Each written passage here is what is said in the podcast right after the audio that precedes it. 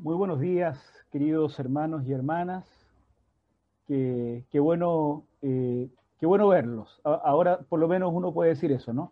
Qué bueno, qué bueno verlos, aunque sea en las ventanitas, eh, las pantallitas chiquititas que, tenemos en, los computadores, en los celulares, en los diferentes lugares. Pero poco a poco nos vamos acercando a, a ese encuentro que en algún momento vamos a tener. Se nos va postergando con, todos los, cambios que están eh, aconteciendo en el desarrollo de esta eh, enfermedad en nuestro país. A veces se acerca, a veces se aleja la posibilidad de encontrarnos de nuevo. Eh, tenemos que estar vigilantes con eso, ser muy prudentes, muy respetuosos y aprovechar las instancias que, que tenemos, ¿no? Así es que qué bueno que podemos encontrarnos acá. Estuvimos unos minutos antes de empezar el culto, unos 10 minutos antes, conversando con quienes habían llegado. Quiero animarlos en este sentido a conectarse siempre unos minutos antes para tener el espacio que en el templo teníamos ahí en el, en el hall cuando nos juntábamos. No será con cafecito ni con chocolate a la distancia, pero eh, al menos podremos este, saludarnos un poco y conversar antes de empezar el, servicio. También lo vamos a tener al terminar, por supuesto.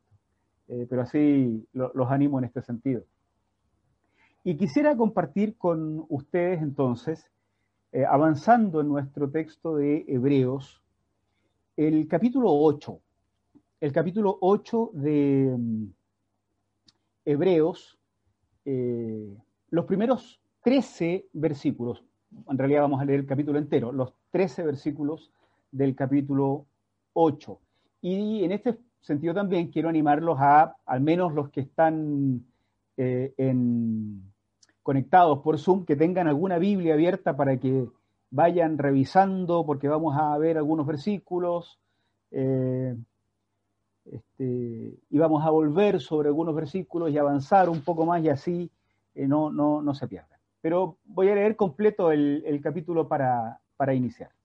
Hebreos capítulo 8, versículos 1 al 13. Dice así, ahora bien, el punto principal de lo que venimos diciendo, esto es como un resumen, ¿no? Es que tenemos tal sumo sacerdote que se sentó a la derecha del trono de la majestad en el cielo, el que sirve en el santuario, es decir, en el verdadero tabernáculo levantado por el Señor y no por ningún ser humano. A todo sumo sacerdote se le nombra para presentar ofrendas y sacrificios, por lo cual es necesario que también tenga algo que ofrecer. Si Jesús estuviera en la tierra, no sería sacerdote, pues aquí ya hay sacerdotes que presentan las ofrendas en conformidad con la ley. Estos sacerdotes sirven en un santuario que es copia y sombra del que está en el cielo, tal como se le advirtió a Moisés cuando estaba a punto de construir el tabernáculo. Y hace una cita, asegúrate de hacerlo todo según el modelo que se te ha mostrado en la montaña. Fin de la cita. Aquí Hebreo está citando el texto del eh, Éxodo. Pero el servicio sacerdotal, continúa el escritor, que Jesús ha recibido es superior al de ellos, así como el pacto del cual es mediador es superior al antiguo, puesto que se basa en mejores promesas. Efectivamente, si ese primer pacto hubiera sido perfecto, no habría lugar para un segundo pacto. Pero Dios, reprochándole sus defectos, dijo, y ahora Hebreo cita un texto de Jeremías. Cito, vienen días, dice el Señor, en que haré un nuevo pacto con la casa de Israel y con la casa de Judá.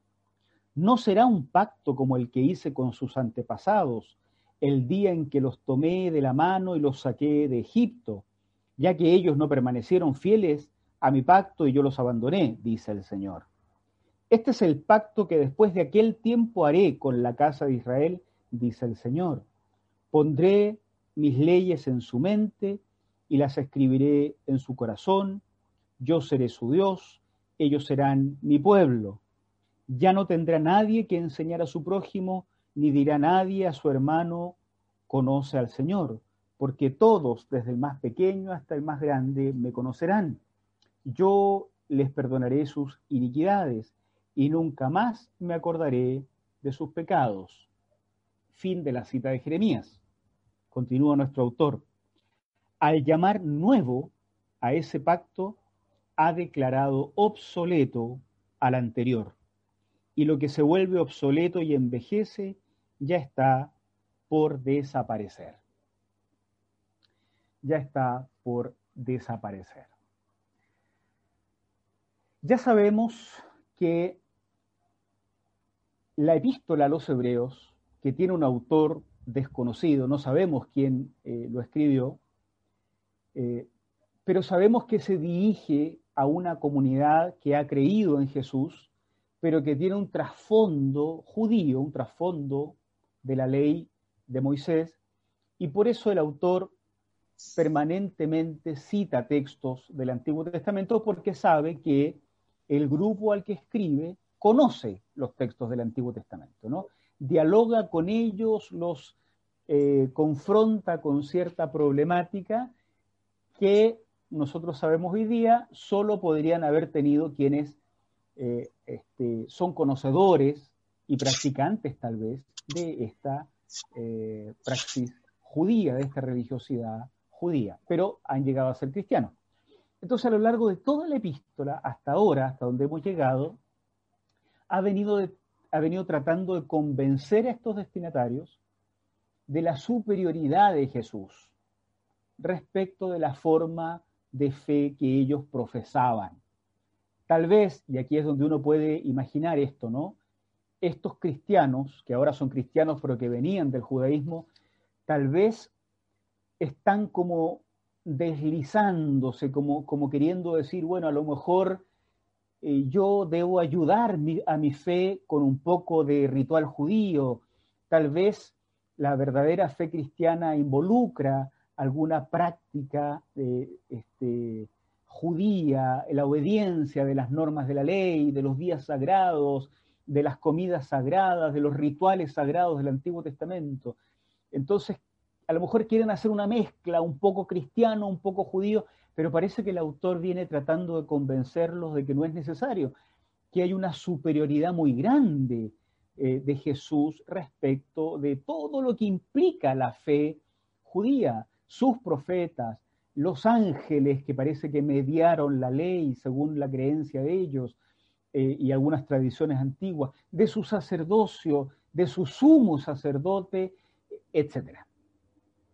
En este resumen, entonces, eh, como que va poniéndole punto final, va, empezando a cerrar esta idea eh, de, que viene desde el comienzo, desmontando toda la fe judía de, para indicarle a estos primeros cristianos que no es necesario estar a dos aguas, que es o Cristo y solo Cristo o nada. Si el sacerdocio es sobre mediar, porque recuerden que a diferencia del profeta que trae la voz de Dios al pueblo, el sacerdote lo que hace es llevar al pueblo ante Dios es una especie de intercesor, ¿cierto? Si el sacerdocio tiene que ver con la mediación, entonces va a decir nuestro autor, hay dos razones para señalar, resumiendo, que Jesús es suficiente, que Jesús es superior a todo. Primero, porque ejerce su servicio de mediador, en el tabernáculo verdadero y no en la copia. Y segundo, porque su mediación se da en el marco de un mejor pacto entre Dios y los, seres humanos. Vamos a reflexionar sobre estas dos cuestiones, ¿no? estas dos razones para señalar la superioridad de Jesús. La primera entonces, la repito, porque ejerce su servicio de mediación en el tabernáculo verdadero y no en la copia, todo esto tiene implicancias muy importantes para nosotros. Y segundo, porque su servicio de mediación entre los seres humanos y Dios se da en el marco de un mejor pacto, entre Dios y los seres humanos. Respecto de lo primero, la primera razón por la cual la superioridad de Jesús se hace patente es que, dice nuestro autor, y le dice a, esos cristianos que tienen matriz judía y que están medios dubitativos, pero también nos dice a nosotros, Jesús ejerce su servicio en el tabernáculo verdadero y no en la copia, no en la sombra, no en la imagen, no en el reflejo. Eh, si Jesús estuviera acá, no sería sacerdote. Esta es una declaración interesante que se da en el versículo 4. Mírenlo ustedes en sus Biblias, en el versículo 4. Si Jesús estuviera en la tierra, no sería sacerdote. Pues aquí ya hay sacerdotes que presentan las ofrendas de conformidad con la ley. Pero de conformidad con la ley, Jesús no sería sacerdote, yo lo hemos visto esto antes. No pertenece al linaje de los sacerdotes. No, no tiene cómo entrar eh, a esos lugares destinados solo para un linaje específico.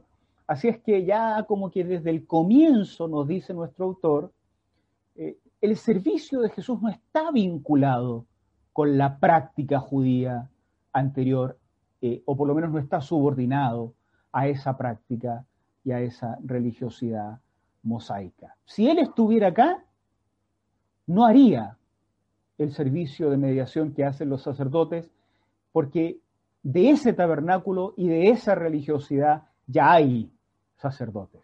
Y ya nos ha dicho antes, además, Jesús no pertenece al linaje que puede oficiar ese tipo de rituales. Pero donde sí ejerce su sacerdocio es en otro lugar. Miren el versículo 2.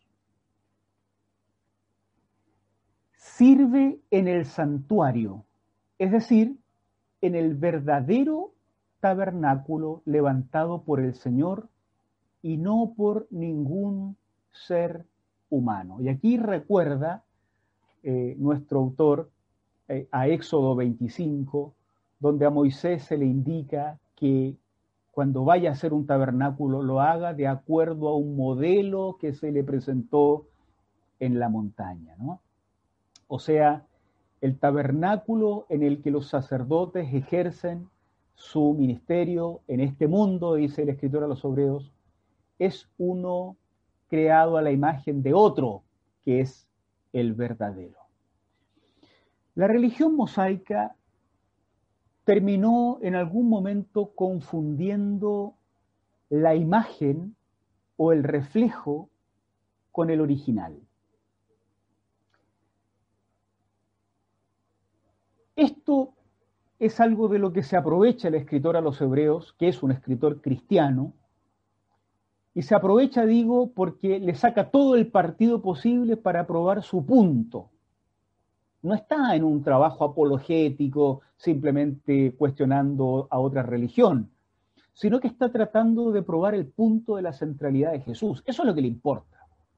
Pero como está hablando con un grupo de creyentes que vienen de un trasfondo judío, se toma todo el tiempo necesario para ir punto por punto demostrando que, lo, que no tiene sentido seguir abrazado a una religiosidad cuando ya tenemos a Dios caminando entre nosotros. Esa es un poco la idea.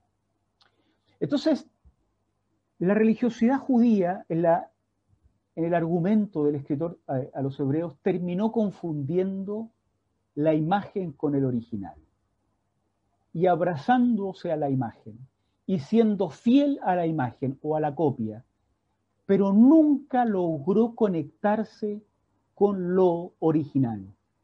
Todo el aparataje sacerdotal todo el aparataje de su docencia, su enseñanza, primero en el tabernáculo en el desierto, después en la construcción de un templo, todo ese aparataje, todo ese gasto, toda esa inversión, toda esa rigurosidad y esa fuerza y ese esfuerzo estaba puesto en lo que era la copia. Y parece ser que en el pensamiento cristiano que se refleja en el Nuevo Testamento, Ese es un reproche muy fuerte que le hacen a la fe judía. No lo vamos a leer ahora, pero si tienen el tiempo, después, en el libro de los Hechos, cuando Esteban, el diácono, ¿se acuerdan?, está a punto de ser apedreado y está entregando su largo discurso, Esteban, que ya es cristiano, les recuerda a las personas a las que le está predicando que Dios siempre a través de los profetas insistió en que Él no habita en templos hechos por manos de hombres. Pero la porfía de Israel los llevó a construirle un tabernáculo, como que esa fuera la casita de Dios. Aquí vive Dios. Y después como si los sacerdotes pudieran controlar el acceso a Dios. Todo eso en la mente cristiana del Nuevo Testamento era una perversión.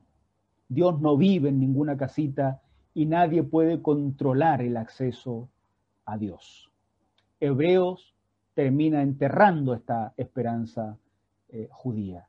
El templo, el tabernáculo y su sacerdocio era simplemente la copia y terminaron ellos abrazados a la copia.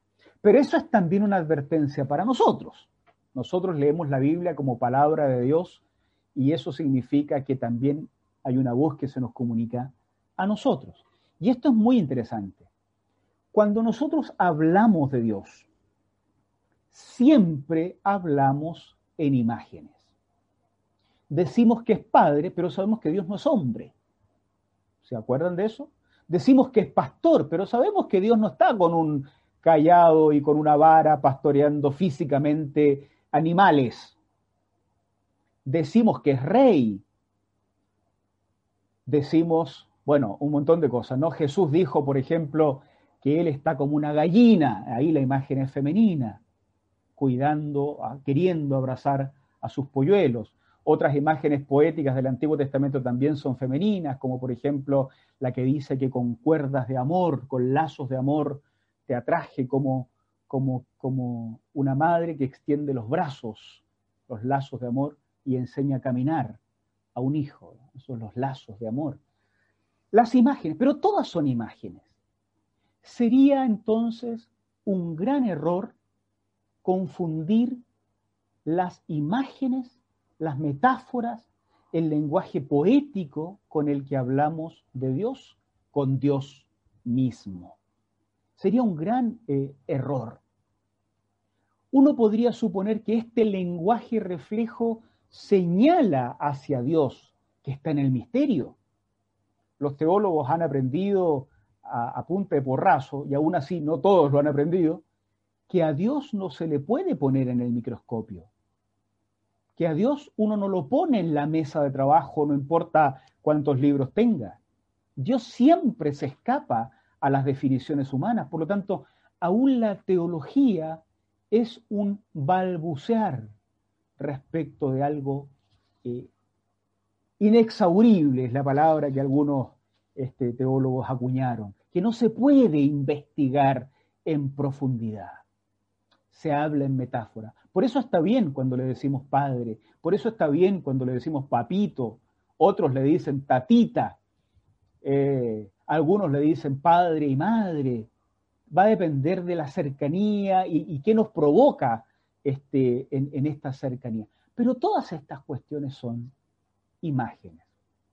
Frecuentemente, sin embargo, confundimos nuestro hablar de Dios nuestra teología, nuestras doctrinas con Dios mismo.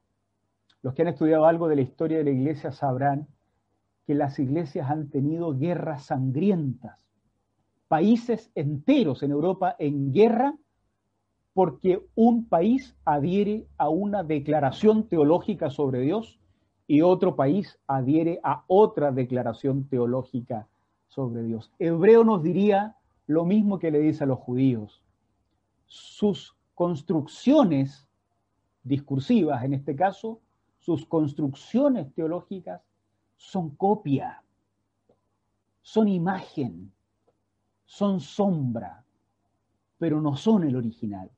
Dios sigue oculto en el misterio y aun cuando revela algo de sí mismo, choca siempre con la comprensión humana que no es capaz de abarcar completamente a Dios. Vamos a volver sobre eso hacia el final. La segunda razón de la superioridad de Jesús eh, en este resumen que está haciendo eh, el escritor de la epístola a los hebreos es que Jesús como sacerdote media o, es mediador en el marco de un mejor pacto entre Dios y los seres humanos. ¿no? Se ve que el escritor de los hebreos, de la carta a los hebreos, es, que no sabemos quién es, ya lo hemos dicho, es muy conocedor de las escrituras hebreas. No todos los escritores del Nuevo Testamento eh, aplican la escritura hebrea con tanta profusión. Pablo lo hace pocas veces, pero el escritor a los hebreos, igual que Mateo, igual que Santiago en algunos casos, vuelve permanentemente a las escrituras del Antiguo Testamento. Entonces se ve que es un gran conocedor. Las ha citado a lo largo de todo el libro, cita los salmos y todo eso. Ahora va a utilizar la referencia que está en Jeremías capítulo 31 para mostrar la promesa de un nuevo. Entonces el escritor de los hebreos llama la atención de sus, de sus lectores originales o auditores originales para decirles que si el pacto que hizo Dios en la época de Moisés hubiera sido suficiente, entonces, ¿por qué en la época de Jeremías, siglos más tarde, está anunciando un nuevo pacto? Ese es el razonamiento que tiene el escritor de la epístola a los hebreos. Quiero leerles eh, in extenso el, texto de Hebreos 8, del 7 al 12, para ver cómo eh, cita a Jeremías. Efectivamente, si ese primer pacto hubiera sido perfecto, se refiere al pacto del Éxodo, ¿no? Si ese primer pacto hubiera sido perfecto, no habría lugar para un segundo pacto. Pero Dios, reprochándole sus defectos, dijo, y aquí cita a Jeremías, lo cito yo también, vienen días, dice el Señor, en que haré un nuevo pacto. Y Jeremías está mirando hacia el futuro. Viene un nuevo pacto con la casa de Israel y con la casa de Judá. No será un pacto como el que hice con sus antepasados el día en que los tomé de la mano y los saqué de Egipto, ya que ellos no permanecieron fieles a mi pacto y yo los abandoné, dice el Señor. Este es el pacto que después de aquel tiempo haré con la casa de Israel, dice el Señor. Este es el pacto que haré. Jeremías lo está viendo como algo futuro, pero el escritor a los hebreos lo está viendo como algo presente, porque ese pacto, según hebreos, ya acontece en Jesús. Pero Jeremías lo ve como algo futuro. Pondré mis leyes en su mente y las escribiré en su corazón. Yo seré su Dios y ellos serán mi pueblo. Imagínense ustedes los que recuerdan la historia de Israel. Las primeras leyes se escriben en piedra, ¿se acuerdan? Moisés baja con las tablas, por ahí hay una historia en que rompe primero las tablas, después las tiene que escribir de nuevo, eran tablas de piedra. El nuevo pacto que está en el futuro de Jeremías, pero en el presente de los cristianos del Nuevo Testamento, dice que las leyes estarán escritas en la mente y en el corazón. Yo seré su Dios y ellos serán mi pueblo. Ya no tendrá nadie que enseñar a su prójimo, ni dirá nadie a su prójimo, conoce al Señor, porque todos, desde el más pequeño hasta el más grande, me conocerán. Yo les perdonaré sus iniquidades y nunca más, miren qué lindo, nunca más me acordaré de sus pecados. Entonces, este nuevo pacto, que Jeremías lo veía para el futuro, pero que el escritor de Hebreos lo ve como algo cumplido en Jesús y que es un pacto mucho mejor que el anterior, tiene tres características. Verso 10. Pondré mi ley en su mente y las escribiré en su corazón. La ley ya no en tablas de piedra, La ley de Dios, la ley de Dios se refiere no a las leyes ceremoniales, sino que se refiere a la voluntad de Dios. Se supondría que esas leyes contenían la voluntad de Dios, pero la aplicación literal de las leyes era la que eh, hizo que al propio Jesús lo crucificaran, incluso, porque transgredía la literalidad de esas leyes frecuentemente. Pero esta voluntad de Dios expresada en la ley ahora estará en la mente de los creyentes y en el corazón de los creyentes. No, no quiero este, ponerme a contar testimonios ni, ni, que eh, este, construyamos nuestra fe en base a testimonios, pero les lanzo una cosa que yo vengo pensando, pensé hace muchos años y me había olvidado hasta hace poco mientras estudiaba esto. ¿No les ha pasado que hay momentos en que ustedes tienen que tomar una decisión en la vida y les parece que ese camino está equivocado y este otro camino es correcto? Es como, como una intuición, como, voy a usar esta palabra antigua, un pálpito, ¿ah? como decían los antiguos. Algo como que les incomoda. hay un, sentimiento de decaimiento por ese lado y un sentimiento de alegría por este otro, pero es más difícil, voy a perder plata, voy a perder, pero siento que esto es lo correcto y eso otro no es lo correcto. No saben por qué, pero sienten la incomodidad de seguir por ese camino y la comodidad de seguir por este otro camino. Toman la decisión del camino que les parecía correcto y años más tarde, leyendo la Biblia, escuchando un sermón, comentando con alguien, descubren que era lo que la palabra del Señor decía. No lo habían leído, pero ya algo en el interior les impulsaba por ese lado. Yo no sé si esa es la interpretación correcta de este texto, pero desde que era adolescente alguna vez tuve esta, este pensamiento respecto a este texto el Espíritu del Señor comienza a escribir la voluntad de Dios en nuestro interior. Personas que no saben leer ni escribir y no pueden leer ni escribir la Biblia, pero del interior les nace la voluntad del Señor. Hermanos con muy poca formación, con muy pocos años de fe cristiana, pero algo los empuja por un camino y porque honestamente buscan la voluntad del Señor. Claro, en este nuevo pacto la ley no está fuera. El Señor la ha grabado en el interior del corazón de las personas. La segunda característica es que ya nadie tendrá que enseñar a su prójimo.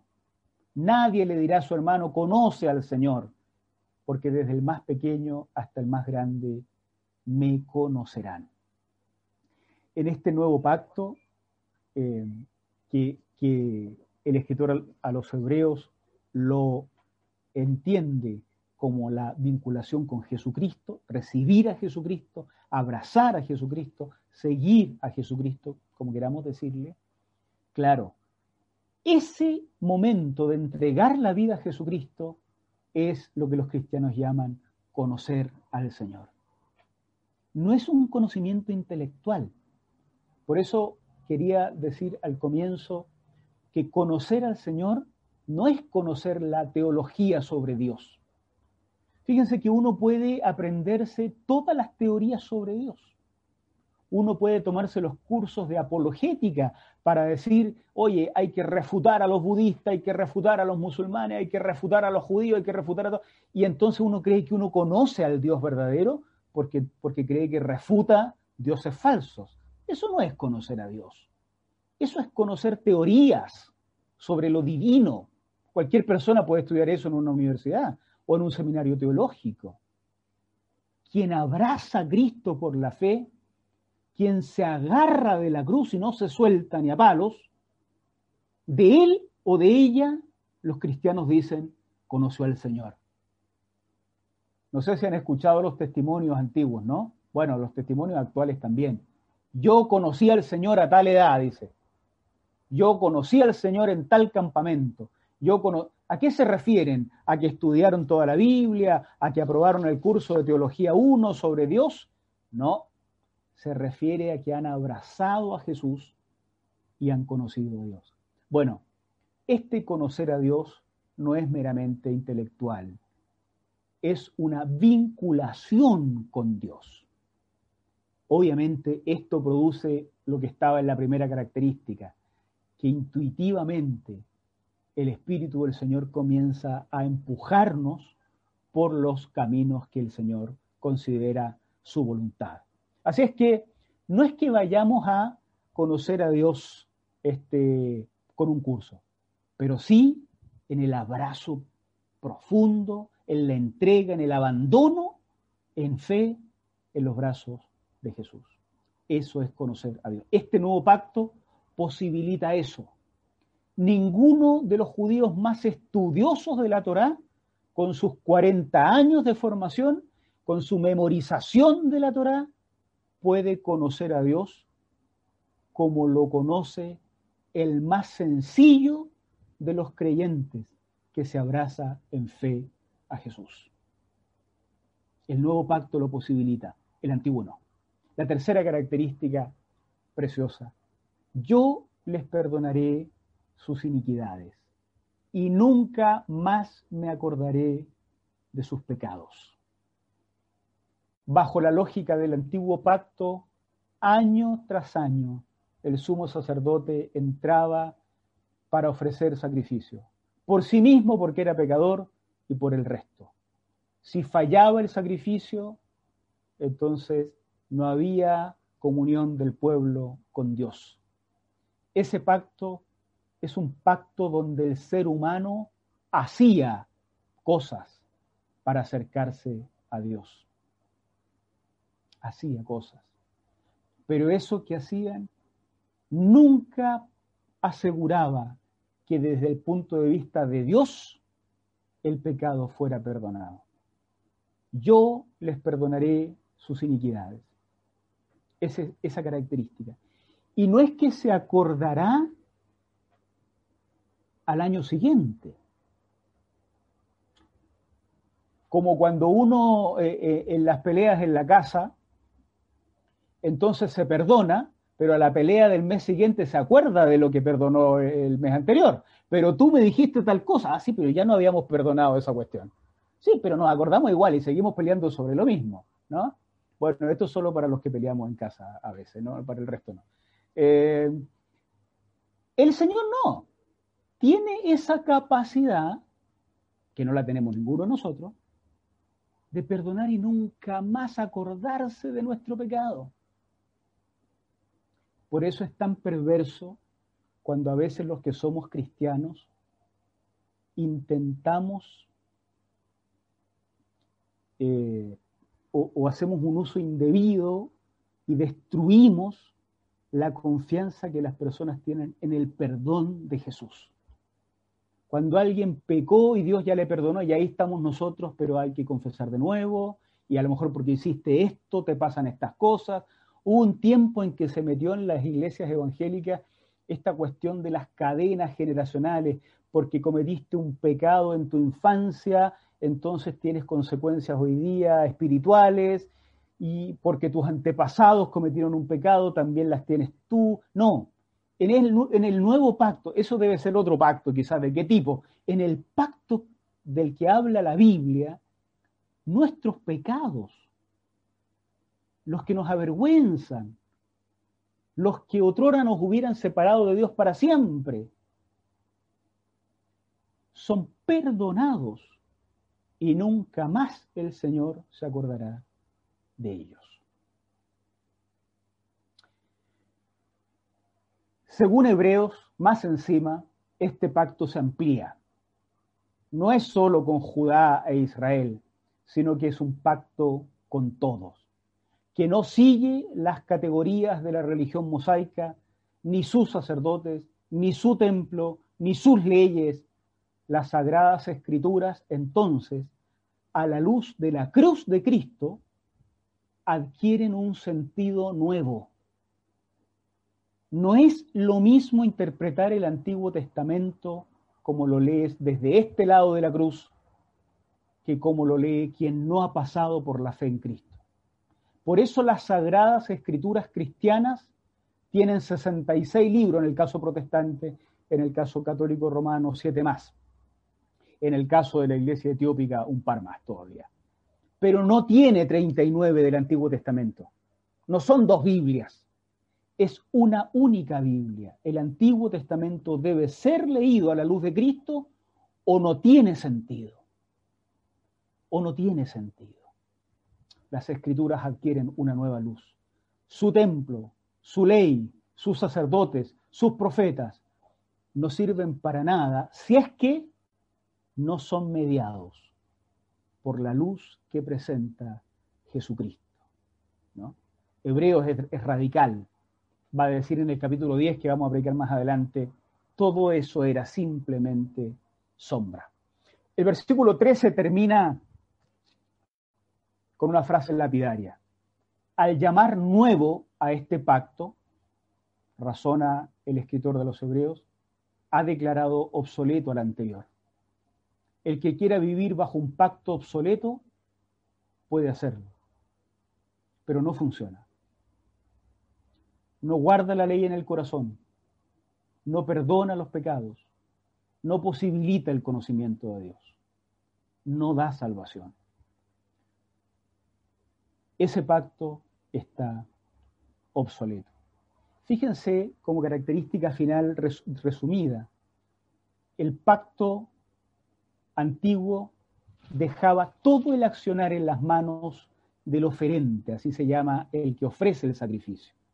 El pecador tenía sobre sus hombros la tarea de hacerlo todo, el sacrificio, la confesión, eh, el ritual, la preservación de la ley, el cumplimiento de cada ritual, cada día sagrado, cada fiesta sagrada. Eh, no vayas a tomar el ritual con una copa extra o con una menos, porque se destruye todo. El ritual estaba en las manos del oferente. En el nuevo pacto, todo lo hace Dios. Él escribe su ley en tu corazón. Él provee porque Él viene a encontrarse con nosotros el conocimiento de Dios y Él perdona nuestros pecados. Por eso los cristianos insisten en que esto es la gracia del Señor. Termino con estas consideraciones finales. Primero, varias personas en el último tiempo me han comentado, y en la Academia Bíblica surge frecuentemente este comentario, de la existencia de ciertas corrientes cristianas que adoptan prácticas judaizantes. Se mencionó en algún momento también. Hay modas que se van metiendo a las iglesias que para ser cristiano entonces hay que vestirse de, esta manera, guardar este día especial, este ritual.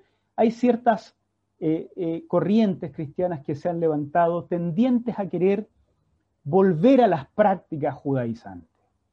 La fe cristiana, ya lo saben los que estudiaron Gálatas, ya lo saben quienes, quienes han estado atentos a Hebreo, ya lo saben quienes han leído el Nuevo Testamento. La fe cristiana es poco compatible con estas corrientes. Imagínense ustedes, solo pensando, solo pensando en el texto de Hebreos, todo el ritual antiguo se relega al plano de la copia. Todo lo que esas religiones consideran de la mayor importancia para el cristianismo es imagen, metáfora, copia, de algo verdadero. Sirvió a un propósito en un tiempo, Pablo lo dice, pero ya no sirve más. En segundo lugar, uno debe acostumbrarse a que las construcciones que hacemos sobre Dios son provisorias. Israel debió entender que su templo era provisorio, se iba a destruir algún día. El arca se iba a destruir algún día. Su sacerdocio se iba a destruir algún día, sus sacerdotes se iban a morir algún día. Las construcciones físicas, pero también las construcciones discursivas, las teologías, las doctrinas. Y no puede ser de otra manera porque todos estos son intentos de hablar de un misterio. Son intentos legítimos porque hay que decirle de alguna manera, pero son construcciones humanas que en algún momento darán paso a mejores reflexiones sobre Dios.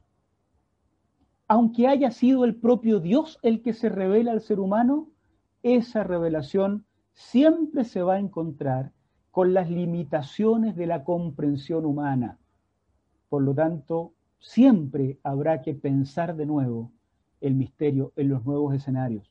Nuestros hijos, nuestros nietos, y por eso es, la gran tarea nuestra, dar herramientas, no para que se aprendan de memoria las definiciones nuestras, sino para que cuando llegue el momento ellos repiensen a Dios en sus nuevos escenarios, no sea que sean acusados de haber construido templos que ya no sirven para nada. Así es que es también un error tratar nuestras propias confesiones sobre Dios como si fueran tan eternas como Dios mismo. Con eso nosotros confundiríamos, igual que los judíos, la copia con el original. Y lo último, lo más importante, todos nosotros, nuestra familia, nuestros amigos, somos invitados a un nuevo pacto, a una nueva relación con Dios, donde todo lo hace Dios por su gracia. Nos graba su voluntad en el interior. Se nos revela de tal manera que lo conocemos en un encuentro personal con Él, por la fe, al abrazarnos a la cruz, no teórica o intelectualmente nomás. Y nuestros pecados son perdonados para siempre. No es un pacto donde se nos pida plata a cambio. Pacta con Dios, dicen algunas tradiciones, y se refieren a algo muy distinto de aquello de lo que habla la Sagrada Escritura. No se nos pide ofrecer ciertos rituales a cambio de la bendición de Dios. No. En este nuevo pacto se nos llama a abrir el corazón, se nos llama, se nos llama a aceptar el regalo, se nos llama a abrazarnos al Salvador, se nos llama a reconocer al crucificado, se nos llama a confiar en su resurrección. Él lo hace todo. Somos todos nosotros invitados a ese pacto. Se trata de un pacto que nace y se desarrolla y se ejecuta en la gracia, en la misericordia, como regalo del Dios infinito. Así es que Hebreos, es tan polémico y doloroso para otros sectores religiosos, para quienes creen en Jesús, es tremendamente balsámico. Somos involucrados en un pacto donde el abrazo del Señor lo cubre todo y lo cumple todo. Bueno, que valoremos esto, queridos hermanos, y que así lo comuniquemos a otros que tienen también esta necesidad. Oramos al Señor. Gracias, Señor, por permitirnos reflexionar en este capítulo de este libro precioso. Gracias por tu bendición, por tu cuidado, gracias por tu unción. Bendícenos como iglesia, que tanto te necesitamos. Y gracias por ofrecernos este pacto, este regalo, que si fuera por nosotros, no lo habríamos alcanzado.